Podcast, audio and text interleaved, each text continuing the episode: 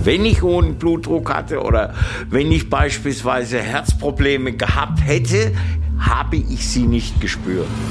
Das ist genau die Gefahr, wenn man das über Jahre oder Jahrzehnte macht, dass man nicht auf Körpersignale achtet.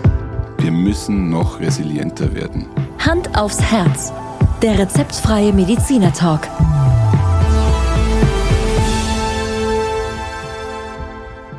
Hallo und herzlich willkommen bei Hand aufs Herz.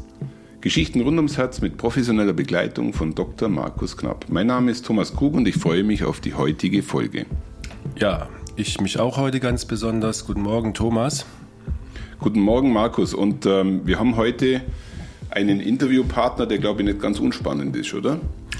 Nein, äh, im Gegenteil, wir haben heute, ich würde mal sagen, das erste Mal einen prominenten Interviewpartner gefunden, auch wenn ja. wir die äh, Partner, die wir vorher in Interviews hatten, um Gottes Willen damit nicht schmälern wollen, aber es ist uns gelungen, für unsere heutige Folge einen ehemaligen Politiker zu gewinnen, nämlich Rezzo Schlauch. Einen Bundestagsabgeordneten und Fraktionsvorsitzenden der äh, Bündnis 90 Grünen. Genau, ist zwar schon eine Weile her zugegebenermaßen, aber ich glaube, äh, Rezzo Schlauch ist vielen noch ein Begriff als heißblütiger, scharfzündiger Politiker, der manche Debatten im Bundestag sozusagen nicht nur bereichert, sondern auch dominiert hat äh, mit seiner wirklich äh, eigentümlichen Art, besonderen Art. Und er kommt ja aus der Region ja. und ähm, wir haben ihn mal bei einer anderen Veranstaltung kennengelernt und ihn damals gefragt, ob er bereit wäre, sich zu einem Interview zur Verfügung zu stellen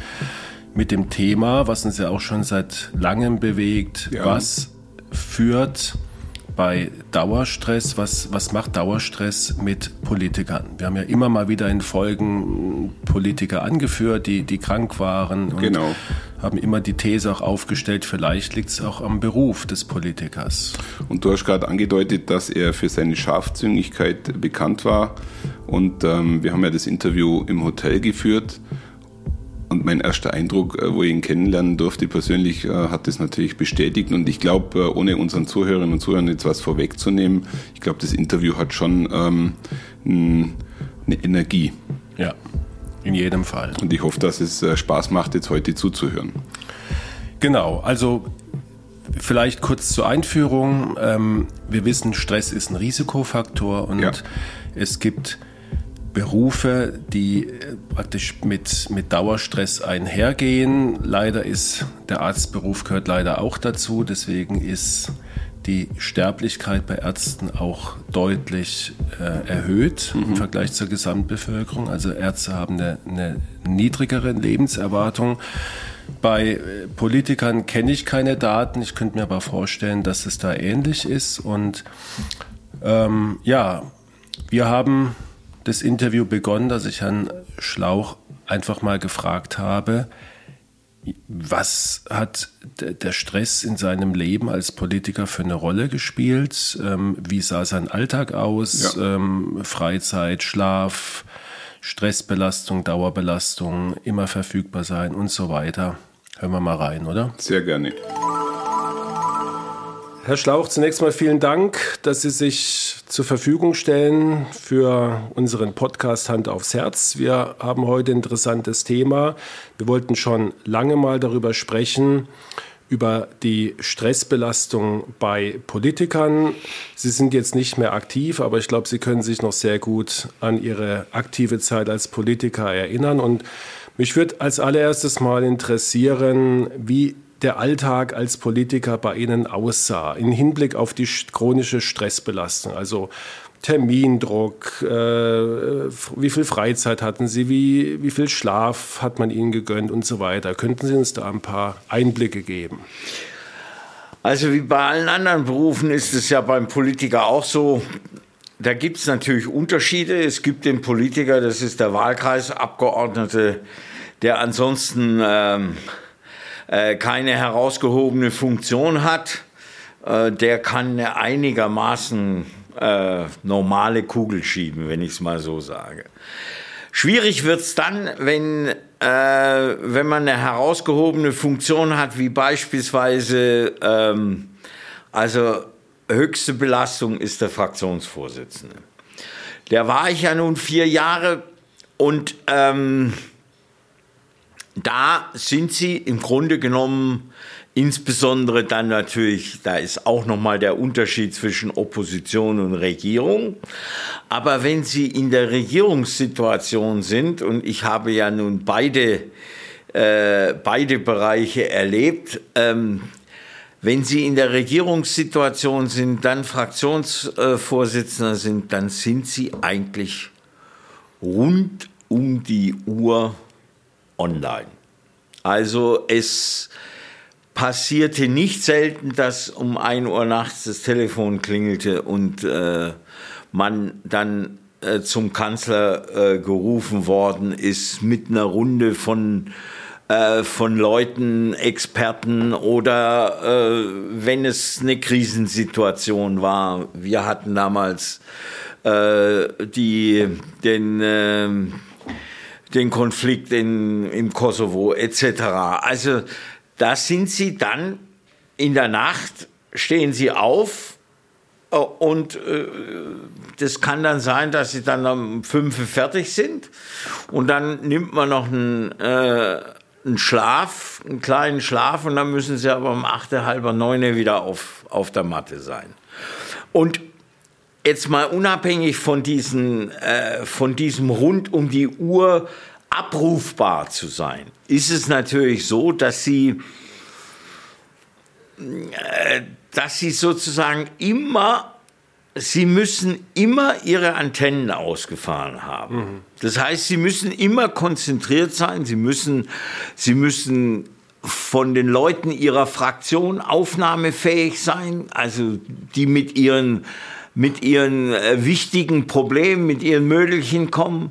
Sie müssen, äh, sie müssen gewärtig sein, dass wenn sie ums Eck gehen, dass ein Kamerateam ihnen ein Mikrofon unter die Nase hält und sagt, was, was sagen Sie zu dem und dem Thema.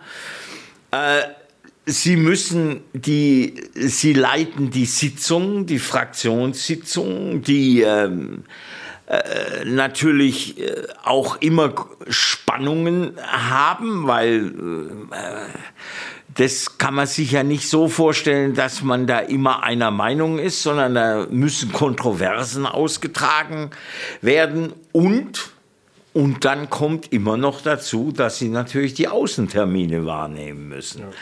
Ja. Ähm, Versammlungen, also eigene Versammlungen, Podiumsdiskussionen, ähm, äh, Keynote-Speeches bei irgendwelchen, äh, bei irgendwelchen Hauptversammlungen oder äh, ähm, Gewerkschaften oder was auch immer.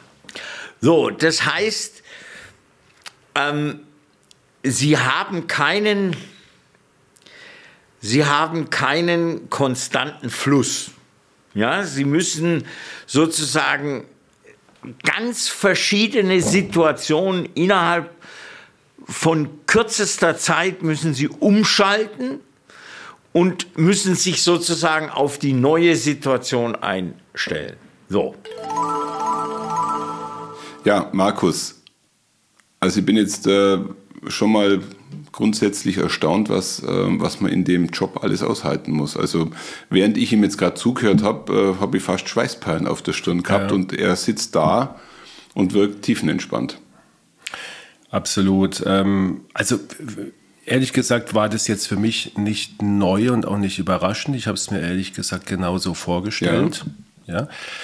Und ähm, diese, diese, ich glaube, die, der, der Kernpunkt ist diese ständige Erreichbarkeit, äh, dieses Online sein müssen, was man ja. damals wahrscheinlich so noch nicht benannt hat, aber mittlerweile würde man das vielleicht so sagen. Ähm, und dieses, diese ständige Alarmbereitschaft, das fand ich jetzt, hat mich jetzt so fasziniert. Ja. Ähm, also man geht irgendwo hin und da kann jetzt ein Journalist sein, der dich auf einmal ähm, mhm. zu einem aktuellen Thema äh, anspricht und du musst sofort darauf reagieren. Du kannst ja da nicht sagen, will ich jetzt nichts zu sagen. Geht schon, ja, aber ja. äh, macht man in der Regel als Politiker nicht. Gell? Markus, sagt man heute eigentlich neudeutsch dazu, dass ähm, jetzt der Schlauch zum Beispiel unheimlich resilient war und ist?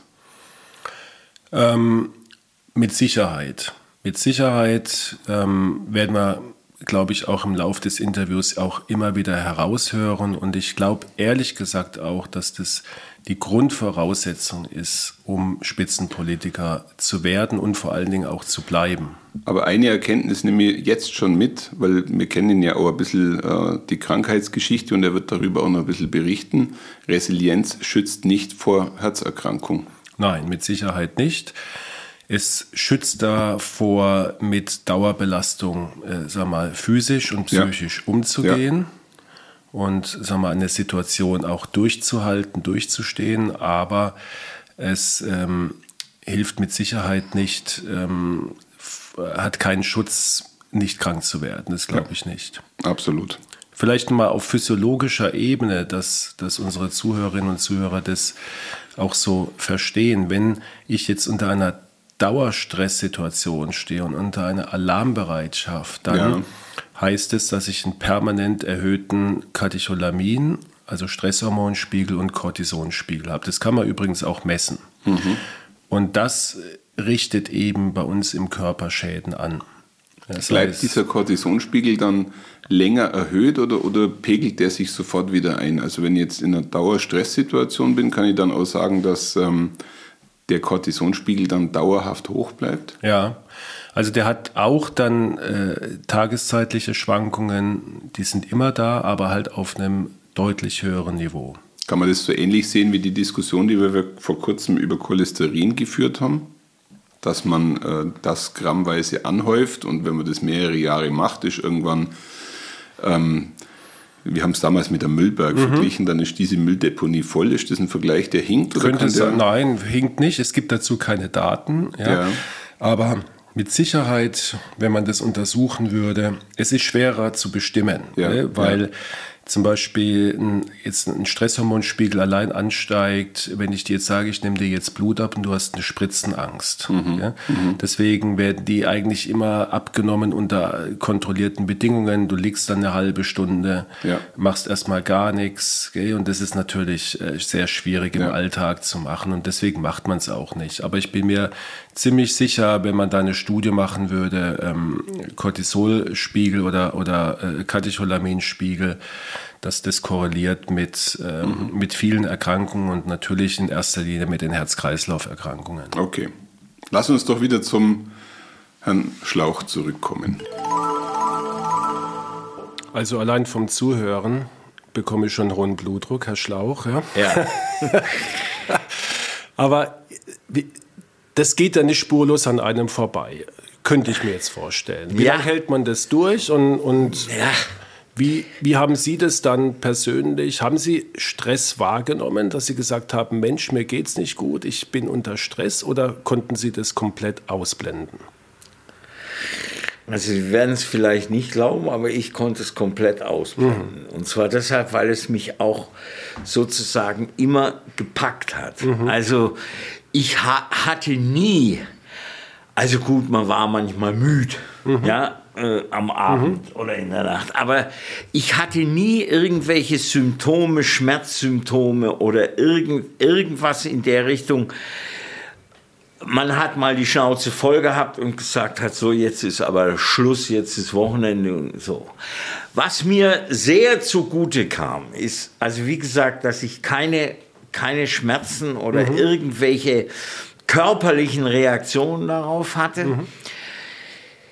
Ich war zwar immer unter Spannung, also natürlich besonders unter Spannung, das habe ich vorhin vergessen, wenn man selber dann in die Bütt, also ans Rednerpult muss. Äh, das sah bei mir so aus, dass ich meistens morgens um vier oder halb fünf aufgestanden bin und meine Rede gemacht habe. Mhm. So diese, ich bin immer so ein Last-Second-Typ mhm. gewesen. Ähm, man ist immer, also ich war immer unter Spannung, aber ich habe das, ja, ich habe das auch, man, man, kann es fast nicht so sagen, aber ich habe das auch genossen. Mhm. Also ich, ich war da, ich war da voll dabei und äh, ich hatte nie irgendwelche Situationen, wo ich gesagt habe, so jetzt äh, muss ich, jetzt muss ich irgendwie, äh, jetzt habe ich Schmerzen oder ich muss gar zum Arzt oder sonst was. Mhm. War nicht der Fall. Und was mir zugute kam, ist, dass ich die irgendwie die Fähigkeit hatte, immer hatte und auch heute noch habe, dass ich abschalten kann. Mhm. Also wenn ich im Wochenende bin, wenn ich dann die wenigen Wochenende, wo man nach Hause konnte, nach Stuttgart und vielleicht sogar noch ins Hohenlohe gefahren und runter ins Jagstal gefahren bin, da war alles weit weg. Mhm. Und wenn ich in Urlaub war, konnte ich total abschalten. Also da hat mich da hat mich das, da hat mich das auch nicht mehr berührt. Und also das glaube ich, dass das eine, dass das ein, äh, ein wichtiger Moment ist, dass man das hinter sich lassen kann. Markus, das ist, glaube ich, ein Paradebeispiel dafür, wie man Resilienz definieren kann, oder? Ja, würde ich auch so sehen. Ähm, also die, die, die, die Kernaussage fand ich jetzt, war einerseits, ähm, er, hat, er hat nichts gespürt, er hat, ja. er hat keine Symptome gehabt, er hat den Stress nicht gespürt, mhm. was eben ein Zeichen von Resilienz ist, aber natürlich auch die Gefahr birgt, dass man überdreht und, mhm. und seine Grenzen, auch wenn sie sich so andeuten, nicht wahrnimmt. Ja? Und was mir auch noch aufgefallen ist, was äh, wahrscheinlich sich jeder Unternehmer von seinen Spitzenkräften äh, wünschen würde, er hatte ja in der Herausforderung durchaus auch Spaß an dem, jetzt den ich mal hat, Stress, der daraus entstanden ist. Also ja. das ist schon auch eine Faszination und wahrscheinlich auch ein Grund dafür, es überhaupt auszuhalten. Deswegen gibt es diesen negativen oder Distress, wie ja. wir sagen, und es gibt den positiven oder Eustress. Das kennt jeder von uns, wir, oder, oder das nennen wir dann Flow. Mhm. Wenn wir zwar im Stress sind, wir haben viel um die Ohren, aber es macht uns Spaß, wir, wir arbeiten ab und wir, wir schwimmen, wir, wir flowen sozusagen in dieser Herausforderung. Da gibt es Untersuchungen, die zeigen, das ist nicht gesundheitsschädlich sondern der Stress, der uns nervt, den wir, den wir auch als Stress dann äh, entweder als Überforderung oder ja. Unterforderung wahrnehmen, das ist tatsächlich gesundheitsschädlich. Nichtsdestotrotz musste auch Herr Schlauch nach einem anstrengenden Tag oder einer Nachtsitzung irgendwo auch eine, eine Ruhepause einbauen. Ja, ganz wichtig, glaube ich, das ist auch ganz entscheidend, dass er die Fähigkeit hatte oder hat, ähm, den, den Stress sozusagen am Wochenende oder auch mal in ein oder zwei Stunden ja. einfach mal abzuleiten. Ja.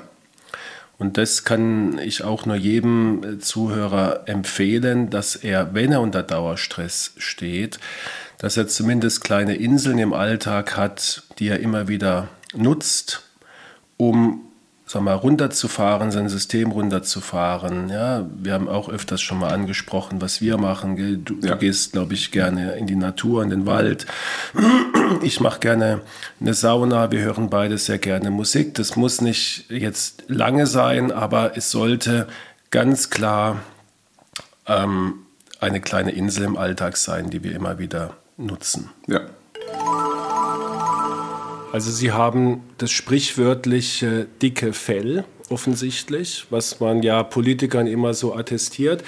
Wie, wie sieht es dann wirklich in einem aus? Also Sie, Sie gingen zum Beispiel, haben eine schwierige Rede im Bundestag gehabt. Ähm, ich kann mir vorstellen, ähm, rechts saß der politische Gegner äh, Sie fangen Ihre Rede an, es gibt Buchrufe, es gibt Kommentare. Was, was geht da jetzt rein körperlich in einem vor? Haben Sie da gemerkt, Mensch, mein, mein Herz schlägt jetzt auf einmal 120 oder Sie kriegen einen hochroten Kopf oder waren Sie dann auch sozusagen im Flow drin und haben das nicht wahrgenommen? Also ich bin ein sehr impulsiver Mensch. Das heißt, äh, ich nehme das wahr und reagiere unmittelbar mhm. darauf. Also Be äh, Ihr Beispiel mit den Zwischenrufen. Mhm. das versuchte ich natürlich sozusagen zurückzugeben. und dadurch Druck auch abzulassen. Genau. Mhm. Ähm, und da, also ich war da immer unter, natürlich unter Hochspannung, aber, aber nicht so, dass es mich irgendwie, dass ich das als negativ empfunden habe. Ähm, davor, also bevor man zum Rednerpunkt geht, äh, zum Rednerpult mhm. geht, ähm, da ist man, also da war bei mir die Spannung immer am allerhöchsten. Mhm. Wenn ich vorne stand, äh, war es okay. Mhm.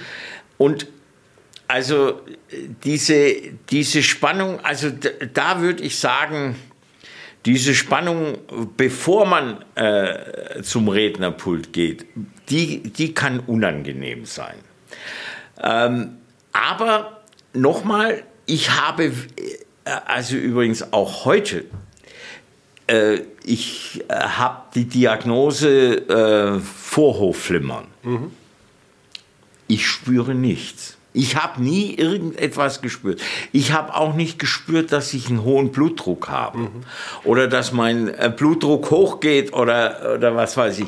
Ich habe diese, diese verschiedenen Formen der Anspannung ähm, irgendwie äh, jedenfalls so hingekriegt, dass ich keine körperlichen Reaktionen hatte und die auch nicht, wenn ich welche hatte, also wenn ich hohen Blutdruck hatte oder wenn ich beispielsweise Herz, äh, äh, äh Herzprobleme gehabt hätte, habe ich sie nicht, nicht gespürt.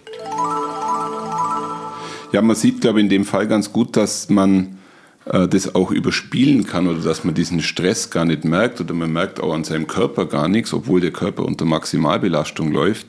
Und äh, ich glaube, eins muss aber auch klar sein, das äh, schützt einen nicht davor, dass es dann irgendwann doch ein Problem wird. Ja, ich hätte, äh, habe vergessen zu fragen, ob das nicht sinnvoll wäre, im, im Bundestag auf der Regierungs- oder Oppositionsbank Blutdruckgeräte zu installieren, um mal zu schauen, ja. was in so einer Debatte mit dem Blutdruck passiert. Wie wir vorhin schon gesagt haben, es, es wird von vielen Menschen nicht wahrgenommen und ehrlich gesagt auch verdrängt. Also auch wenn man was wahrnimmt, dann äh, wird in dem Moment es natürlich runtergespielt. Ja. Wir alle kennen auch Lampenfieber in irgendeiner Form und wenn wir Lampenfieber haben, dann denken wir nicht, oh Gott, ich muss jetzt mal meinen Blutdruck messen, ja. sondern wir, wir, wir gucken, dass wir unsere, unsere Sinne bei, beisammen halten.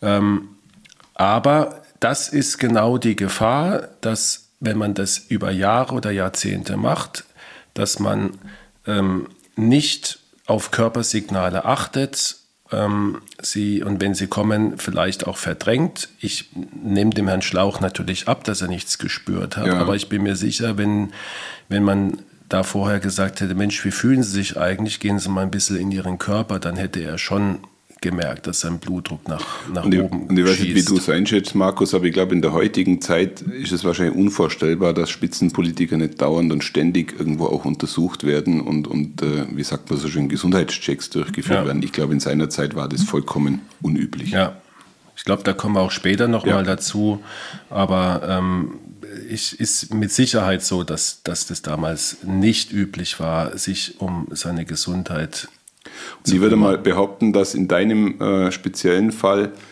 das Thema Verdrängung wahrscheinlich das Hauptthema ist. Also ich glaube, die meisten äh, Patientinnen und Patienten, die irgendwann bei dir aufschlagen, haben erfolgreich verdrängt. Genau. Dazu noch beim Blutdruck, das hatten wir ja auch schon in den entsprechenden Folgen, erhöhten Blutdruck merkt ja. der Patient nicht. Nur wenn er wirklich in eine, in eine Blutdruckkrise reinrutscht, ja. dann ist es was anderes. Okay. Ja, und ich glaube, äh, wie so oft im Leben kommt wie es kommen musste, auch bei Herrn Schlauch. Und darüber wird er jetzt nochmal ganz kurz ein bisschen berichten. Mhm. Wir hatten ja schon mal eine Folge mit dem Thema Schweigepflicht. Sie haben mich freundlicherweise dieser Schweigepflicht vor der Aufnahme entbunden? Ja, damit die Zuhörer jetzt nicht denken, äh, Sie, ähm, deswegen finde ich toll, dass Sie auch äh, so, so offen und bereit sind, über Ihre eigenen Diagnosen äh, zu sprechen. Also Vorflimmern haben Sie erwähnt. Sie, glaube ich, haben auch einen Stand mal bekommen. Ja, ich habe mehrere Stents. Oder mehrere Stents. Ich habe drei Stents. Ähm also im, im Herzbereich und ich habe einen Stent an der An der Karotte ist Karotte, also an, der, ja. an der Halsschlagader. Würden Sie im Nachhinein sagen, dass Da habe ich was gespürt. Da das was war das erste Mal. Da bin ich morgens zu einem äh, zu einem mh, zu einem Kongress ähm, beziehungsweise ne, ich hatte eine Delegation, eine türkische Delegation und dann bin ich morgens da ähm, in die Versammlungs äh, in den Versammlungsraum gekommen und da hatte ich ein Herzstechen. Aha. Ja, da habe ich das erste Mal was gespürt und da habe ich auch sofort gespürt, dass das irgendwie nicht so richtig nicht ist? so, nicht so richtig ist. Würden Sie jetzt im Nachhinein sagen, oder kam bei Ihnen der Gedanke auf, irgendwann mal, Mensch, jetzt musst du dafür büßen, dass du jahrzehntelang auf deinen Körper oder auf eben deine Befindlichkeiten und Symptome nicht geachtet hast? Kam da sowas wie ein schlechtes Gewissen auf? Nee, ähm, weil mich, also wenn ich es locker sagen kann, weil mich der Job so ausgefüllt hat, auch in, also in vielen Bereichen auch abgeturnt hat. Also verstehen Sie, äh, lange Fraktionssitzungen, die man leiden musste, äh, leiten musste und äh, wo jeder noch seinen Senf dazugeben muss, äh, ist nicht gerade äh, Vergnügungssteuerpflicht. Genau, aber ansonsten hat mich das immer so, so gepackt, dass, äh, dass ich das als positiv empfunden habe. Und als das dann kam, dann gab es ein, also nicht schlechtes Gewissen, aber ich habe eine, äh, eine Geschichte sozusagen konstatiert. In dem Jahr, in dem das kam, habe ich nichts mehr körperlich gemacht. Ich habe vorher immer, ich bin in Berlin, äh, bin ich joggen gegangen. Ich bin, als wir noch in Bonn waren, bin ich mit dem Fahrrad am Rhein entlang gefahren. äh, Von, ich wohnte außerhalb. Äh, in, den, in den Ferien bin ich aus, also im Urlaub bin ich ausgiebig äh, gejoggt und Fahrrad gefahren und geschwommen. Also ich habe immer auch was gemacht. Aber in dem Jahr, wo ich, äh, wo es mich da erwischt hat, da habe ich nichts gemacht und da hatte ich, den, da hatte ich die Assoziation, äh, war ich halt zu faul.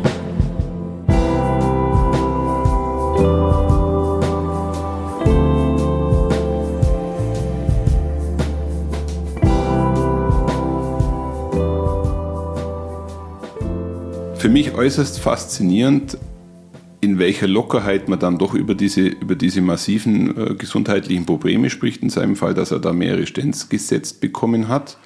Markus, ist das eigentlich der Standard? Ist das das, was äh, als erstes oder am, als häufigstes passiert?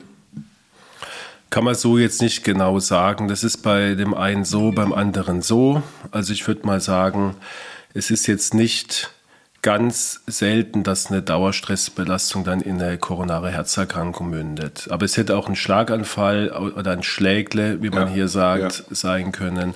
Vorhofflimmern hat er auch erwähnt. Äh, oft Folge von langjährigem erhöhten Blutdruck, aber auch von Dauerstress, wie wir wissen.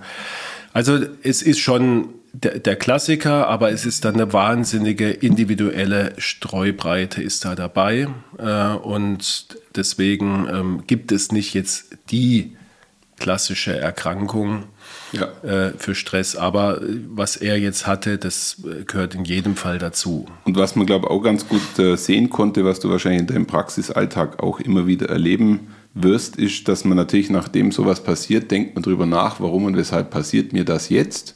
Und ich fand dann ganz interessant, dass er äh, dann eben in der Selbsterkenntnis darüber gesprochen hat, dass er gefühlt keinen oder weniger Sport oder weniger Bewegung hat. Ja. Also es war für ihn die Erklärung. Ja.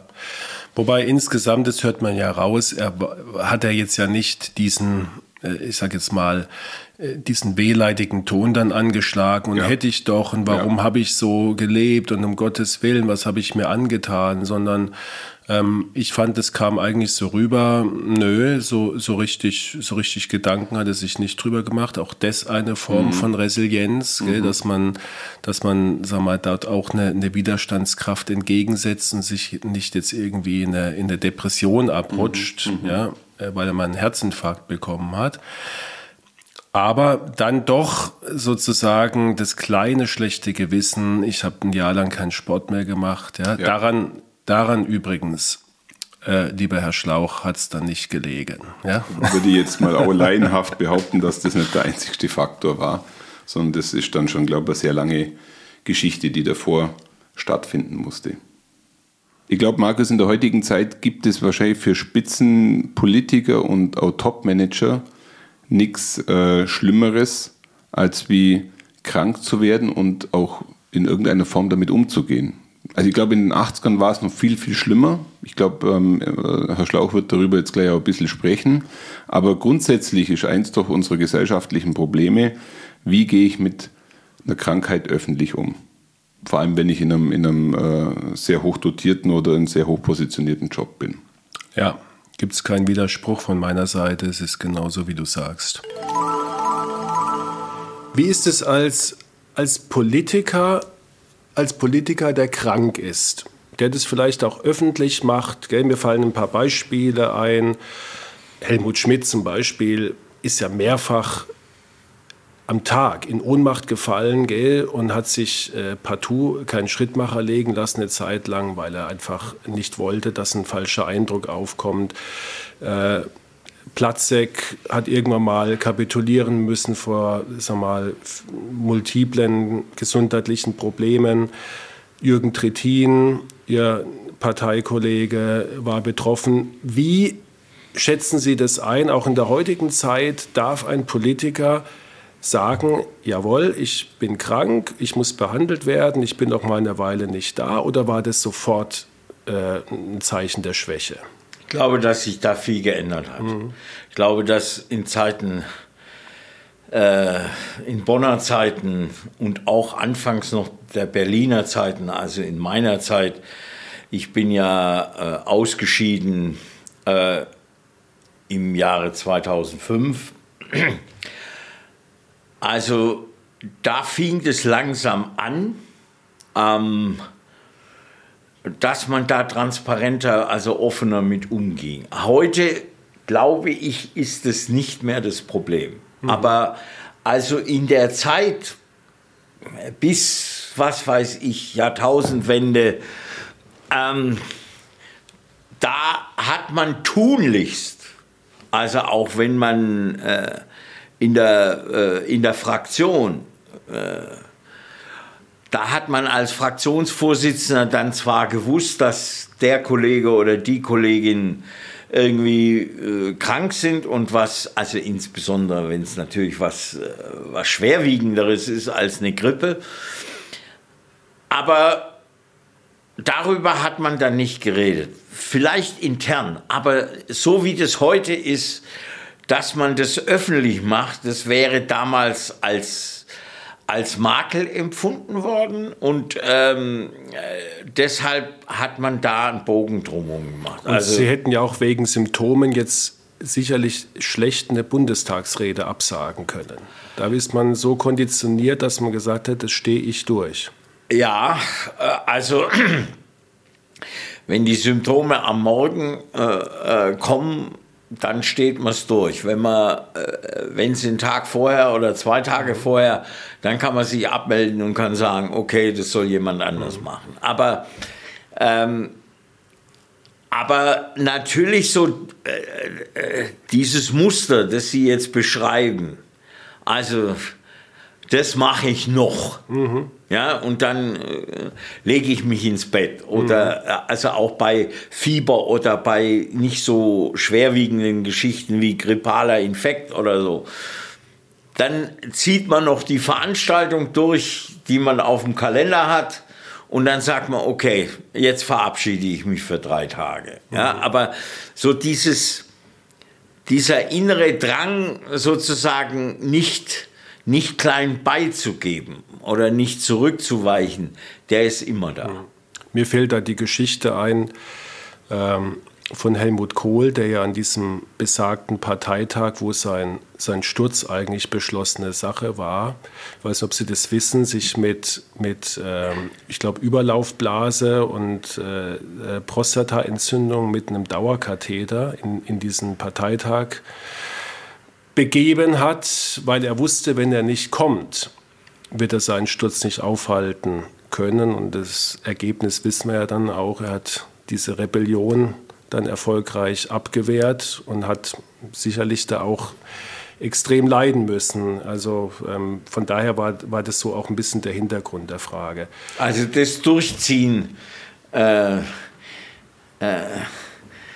das begleitet einen. So das, also da können Sie, äh, also verstehen Sie, da sind Sie dann auch nicht, da sind Sie auch nicht souverän. Ja, ja also das äh, das ist eher eine, eine zwangshafte Handlung dann. Markus, es ist, äh, glaube ich, schon eindeutig rauszuhören gewesen, dass, dass das schon ein Makel ist. Ähm, jetzt zum Beispiel in dem Fall eine Herzerkrankung zu haben. Wir haben das am Beispiel von Helmut Kohl gesehen, jetzt in, in einem anderen äh, Zusammenhang. Aber es ist ein Problem. Hat das bestätigt, was wir schon ähm, im Grunde genommen vermutet haben und oder nicht auch schon wussten, ähm, dass in gewissen Bereichen, in Top-Positionen, aber vor allen Dingen in der Politik bis zum heutigen Tag, glaube ich auch, ähm, ja. dass ein Problem ist, auch wenn Herr Schlauch gesagt hat, es hat sich geändert und es gibt ja auch äh, sagen wir, prominente Fälle, die wir kennen, die mit ihrer Erkrankung offen umgehen. Gell? Die Malu Dreyer zum Beispiel ist ja. so ein Fall. Ja. Ähm, aber ich, ich glaube, in der Öffentlichkeit muss, muss ganz klar der Eindruck erzeugt mhm. werden, ich bin wie ein Felsen der Brandung, mich haut nichts um. Ja. Das, ist, das äh, führt natürlich zu einem Dauerdruck noch zusätzlich, mhm. gell, weil man muss ja, kann sich ja vorstellen, wie anstrengend es ist, wenn es einem nicht gut geht, gesundheitlich in der Öffentlichkeit das Bild aufrechtzuerhalten, dass mich nichts umwerfen kann. Und ich glaube, das haben wir ganz gut rausgehört eben. Ja, und äh, wenn man so ein bisschen zurückblickt, dann hat jeder von uns die eine oder andere Situation in Erinnerung. Ich meine, das bei der Frau Merkel auch mal gesehen zu haben, dass sie einfach auch in einer, bei einem öffentlichen Auftritt einfach weggeknickt ja. ist. Ja. ja. oder das Zittern damals, ja. falls ich daran erinnere. Absolut. Was das in den Medien, ja. Ähm, und sie hätte ja sagen können, ich bin im Moment unter Dauerstress seit, seit genau. Monaten. Ich äh, habe jetzt da körperliche Symptome. Das ist ein Ausdruck und das ja. war wahrscheinlich nichts ja. anderes. Ja. ja. Aber dann hätten, hätten die Opposition oder sonstige sofort gesagt, gehabt. Die, die kann den Job nicht mehr machen. Du hast gerade vorher das ja mit dem Felsen der Brandung verglichen und ähm, ich meine, der Herr Schlauch hat darüber gesprochen, in den 80er Jahren gab es im Bundestag keinen medizinischen Notdienst, der sofort bereitsteht. Und ich meine, ähm, heute ist es tatsächlich so, dass es im Bundestag einen medizinischen Notdienst gibt. Also falls dann doch einmal jemand ja. umkippt, muss man eigentlich bloß noch sehr unauffällig äh, hinter die Bühne bringen, ja. oder? War, war, mir auch völlig neu und äh, kann ich mich mal drauf bewerben, oder? Ja, das wäre doch. Also ich glaube, glaub, glaub, ne? der Job hat es äh, in sich und ich glaube, es gibt einige Mediziner, die würden Juhu schreien, den zu bekommen. Genau. Wie kümmert sich im Normalfall der Politiker um seine Gesundheit? Also bei Ihnen jetzt speziell, Sie haben sich äh, nicht schlecht gefühlt. Ja? Äh, sind Sie zu einer Vorsorge gegangen?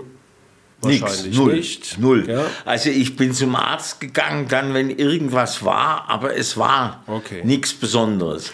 Was ich gemacht habe, das habe ich angedeutet, ich habe immer irgendwas mit Sport gemacht. Mhm. Ich war immer irgendwie, also und zwar relativ regelmäßig. Mhm. Also äh, das ging da in Berlin. Ich wohnte da äh, an der Spree. Da konnte ich äh, zur Tür raus und konnte an der Spree entlang oder direkt. Ich war unmittelbar in der Nähe vom Tiergarten. Also das war das Einzige, was ich mir und noch was. Das habe ich. Äh, das war ein ganz wichtiger Moment. Also den Sie in der Opposition hat man ja große Freiräume. Und da kann es nachts auch mal spät werden. Und da spielt auch der Alkohol eine große, also damals spielte es sowieso eine größere mhm. Rolle als heute. Mhm. Und in dem Moment, in dem ich da in die Regierungssituation kam und in die, äh, in die, äh, als Fraktionssprecher agierte, habe ich gemerkt, dass selbst ein oder zwei Gläser des berühmten Rotweines am nächsten Morgen irgendwie ähm, mich eingeschränkt haben. Mhm. Und ich habe dann so weit wie möglich, so weit wie möglich jedenfalls in den normalen Wochentagen abends keinen Wein mehr getrunken. Ja. Also kein Alkohol. Okay. Ab und zu musste man dann, wenn man beim wenn man beim Kanzler irgendwelche Konflikte beilegen musste, dann äh, ging das mit Rotwein. Mhm. Äh, aber sozusagen im normalen Alltag äh, habe ich das tunlichst vermieden. Und also das war, das war jetzt nicht wegen Gesundheit, mhm. sondern das war deshalb, weil ich am nächsten Morgen einfach topfit sein ja. wollte.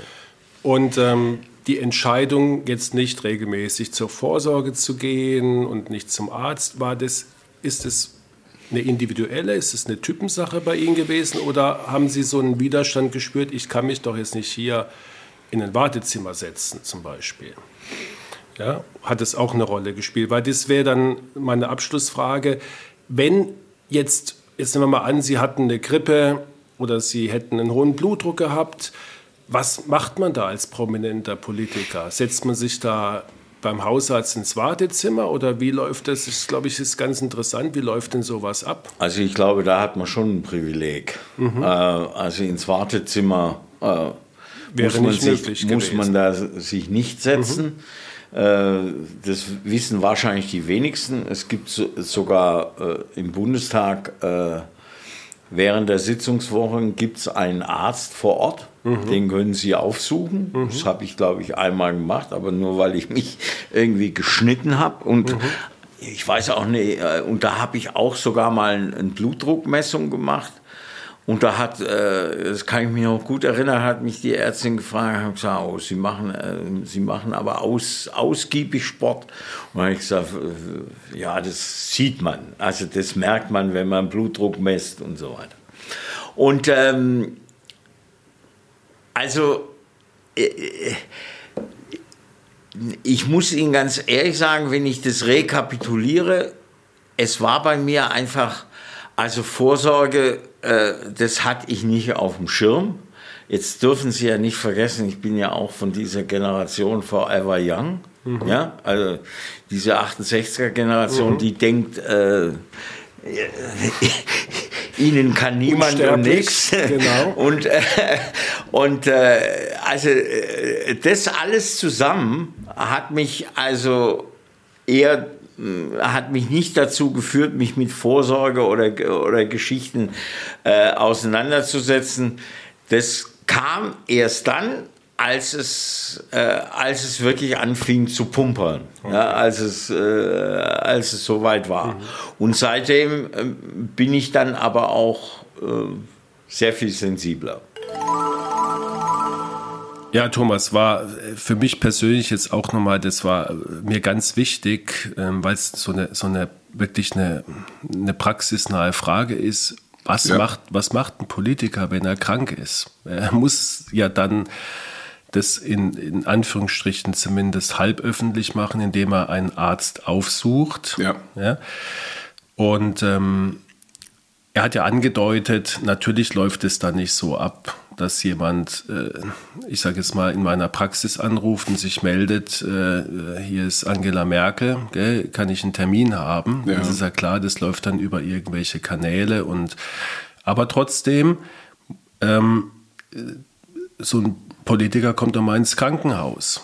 Mhm. Ja, mit einem Herzinfarkt. Gell? Und Kann man sagen, Markus, in der Krankheit sind wir Menschen dann am Schluss doch alle, alle gleich. gleich. Ja, wir sind alle gleich und dann natürlich auch wieder nicht. Ich habe ja auch äh, ein paar Jahre in der, in der Uniklinik in Heidelberg gearbeitet. Da kamen natürlich äh, am laufenden Band auch prominente Patienten und, ja. und wenn es dann ein ganz prominenter war, dann wurde das natürlich schon mehr oder weniger äh, vorangekündigt und ach, heute kommt der und hast du gesehen, da wird natürlich drüber mhm. gesprochen mhm. und dann wird er abgeschirmt, gell? Aber also das ist, ist glaube ich, für alle eine, eine besondere Situation. Mhm. Ja? Mhm. Ähm, aber und eins darf man dazu sagen, Markus, auch wenn der abgeschirmt wurde und wenn man da über ihn geredet hat, die Medizin, die an ihm gemacht wurde, wird nicht viel anders Nein, gewesen sein wie an jedem anderen. Natürlich nicht. Und manchmal, ich äh, habe es so nicht erlebt, aber na, natürlich kannst du dir vorstellen, ist der, der, der Stresspegel beim Arzt äh, leider Leider aber höher. auch, aber auch verständlich mhm. höher, wenn mhm. jetzt äh, ein Bundeskanzler da auf dem Kathedertisch liegt. Ähm, als wenn es, sag mal, das soll nicht despektierlich klingen, der, der Standardpatient ist. Ja, gell? Du ja. weißt, was ich meine. Absolut. Und, ähm, und von daher ist es, ist es gar kein so großer Vorteil. Die ja. Medizin, der Stand ist kein anderer, den er dann bekommt, aber das drumherum, die Aufregung und meine Frage zielte bei ihm eigentlich so in die Richtung, ob man das, um das zu vermeiden, ja, um auch solche Situationen zu vermeiden, dass man da gar keine gar nicht so, so eine Vorsorge macht. Mhm, mhm, äh, dass man als Politiker eben nicht sagt, ich, ich lasse mir jetzt mal eine Darmspiegelung machen. Ja, ja. Dann steht vielleicht am nächsten Tag äh, in der Bildzeitung, hat mich jemand im Wartezimmer gesehen, äh, was weiß ich, äh, Bundesverteidigungsminister bekommt Darmspiegelung und so ja. weiter. Da werden natürlich gleich Geschichten dazu erfunden. Genau. Also da ist natürlich absolute Diskretion erforderlich, das, das kriegen die auch hin, gar keine Frage. Frage, sonst äh, würde das auch nicht funktionieren. Und die Ärzte, die das machen, die, die sind natürlich auch äh, hunderttausendprozentig diskret. Mhm.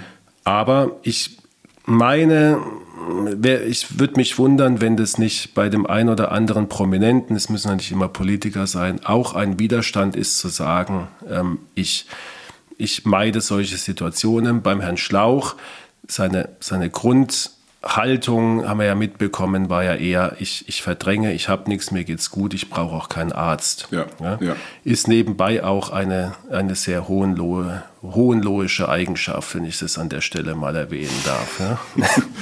Ähm, was jetzt äh, für, für dich nicht positiv ist, weil Verdrängen führt eigentlich zu einem schwierigeren Fall genau. am Schluss. Zum Abschluss, was, was hat jetzt mit, mit Medizin eigentlich weniger zu tun oder auch jetzt nicht mit dem Thema, aber mich interessiert es persönlich. Sie, Sie waren ja, Sie galten ja als sehr gefürchteter, scharfzüngiger Redner. Ähm, ich habe Ihre, Ihre, die Debatten mit Ihnen immer sehr, sehr gern verfolgt und auch Ihre Reden. Wie wie läuft es, wie läuft es in der Praxis ab? Sie, Sie äh, liefern sich einen Schlagabtausch im Bundestag und danach geht man Bier trinken. Ist es so wie, wie beim Fußball oder hat man da tatsächlich auch äh, persönliche Animositäten und Feindschaften? Um Gottes Willen. Also das wäre nicht mein, das wäre nicht mein Stil. Äh, es gibt es gibt Leute, die, äh, die sich da sozusagen auf Distanz halten, aber ich war immer jemand, ähm, der äh, die Klingen hart gefochten hat und dann aber, äh, und ich äh, bin auch nie jemanden gewesen, äh, wenn er selber betroffen oder angegriffen wurde. Ich war nie nachtragend. Das ist, äh, ist eine Geschichte, die mir fremd ist. Also es gibt andere, die, die sagen dann, äh, äh, Rache wird eiskalt serviert. Ist, der, solche Kategorien kannte ich nicht. Und ähm, das ist mir auch zugute gekommen, natürlich dann in dieser Koalition, äh, äh, dass ich die Sachen ausräumen konnte mit dem Kanzler. Äh, ähm, dass ich, das ist mir auch danach zugute gekommen. Ich konnte genauso gut mit meinen CDU gegenüber wie mit den SPD gegenüber. Also ähm, äh, man hatte ja, also ich, das war mein Stil. Ich habe die Klingen hart gekreuzt und danach ein Bier.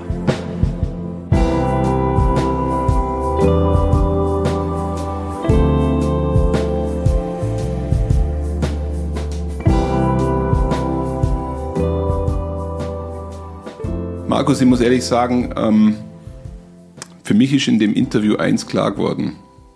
Wir müssen noch resilienter werden. Ja. Das war eine Provokation. Ich weiß. Ich habe dir, hab dir auch in die Augen geguckt und es sofort gesehen. Ja. Ich, also ich, es ist, es ist ein zweischneidiges Schwert. Ja. Ja. Äh, es ist, es ist eine sehr tolle Eigenschaft, wenn man sie hat wenn man damit vernünftig umgeht. Das Gleiche ist, wenn du ehrgeizig bist. Ja. ja? Einen vernünftigen Ehrgeiz zu haben, ist, ist sehr gesund und bringt dich im Leben weiter. Aber wenn du es übertreibst, dann schadest du dir. Und ich glaube, dass bei der Resilienz, der Widerstandskraft ist ja. es das Gleiche. Das heißt, eine gewisse Form ist gut. Und wenn sie aber dein, dein sag mal, Leben überfrachtet ja. und zu sehr bestimmt, ähm, dann führt es, glaube ich, zu Nachteilen.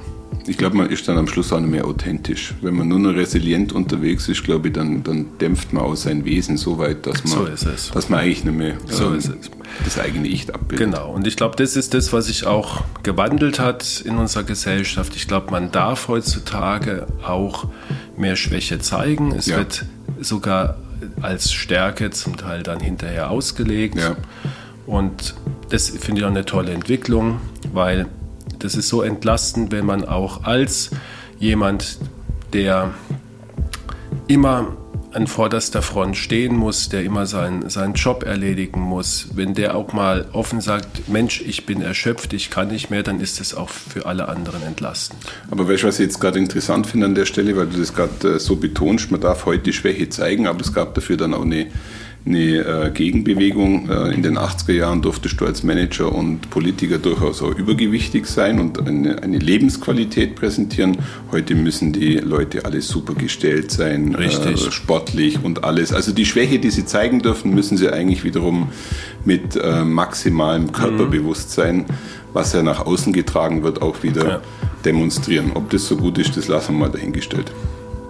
Da ist so ein Markus. bisschen Arbeit. Ja. Herzlichen Dank für die Folge. Herzlichen Dank dafür, dass du das Ja. Interview organisiert und äh, in die Wege geleitet Ja. hast. Ich glaube, das ist tatsächlich sehr spannend für unsere Zuhörerinnen und Zuhörer und ähm, ich freue mich auf den nächsten Talk, in dem du wieder mal ein bisschen was Fachliches bringen musst. Ja, jetzt, hast du, jetzt Genau. hast du mehrere Folgen lang einfach nur labern dürfen und Genau. das äh, machst du ja auch sehr gerne. Aber jetzt erwarte ich natürlich auch, äh, dass wir wieder ins Thema einsteigen und irgendwie äh, tief, tief äh, und tiefsinnig über Medizin sprechen. Ja. Aber ich glaube, Thomas, ich werde jetzt, ich werde jetzt eher Fernsehmoderator. Ja? Oder Hörfunkmoderator. Nein, ich weiß was, du wirst und ich werde dir auch die äh, Bewerbung sofort schreiben. Wir schicken jetzt eine Bewerbung an den Bundestag, dass du praktisch den medizinischen Notdienst abbilden Oh ja, möchtest. genau, genau. Ja, das wär's doch. Das machen wir. Also, Ja? alles klar, danke. Ciao. Tschüss, Danke, ciao. ciao.